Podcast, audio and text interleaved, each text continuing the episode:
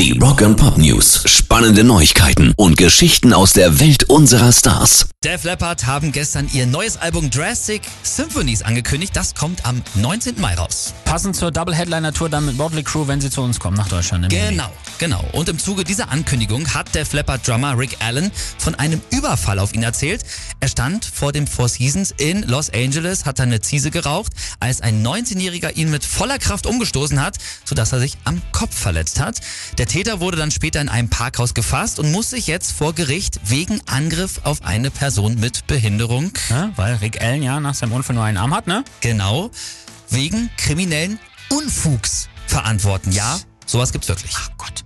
Rock and Pop News. Und heute heißt es bei uns ja wie jeden Freitag neu und angesagt, wir haben frische Mucke für eure Playlist und Engelhardt, wir beide haben uns ja so ein klein bisschen in Ava Under Fire verguckt, ne? Ja, weil äh, die Single Blow war mega. Baby, I'm about to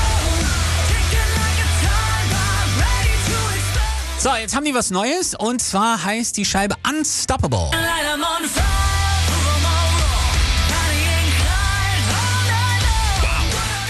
Bei denen klingt selbst eine Ballade noch richtig fett.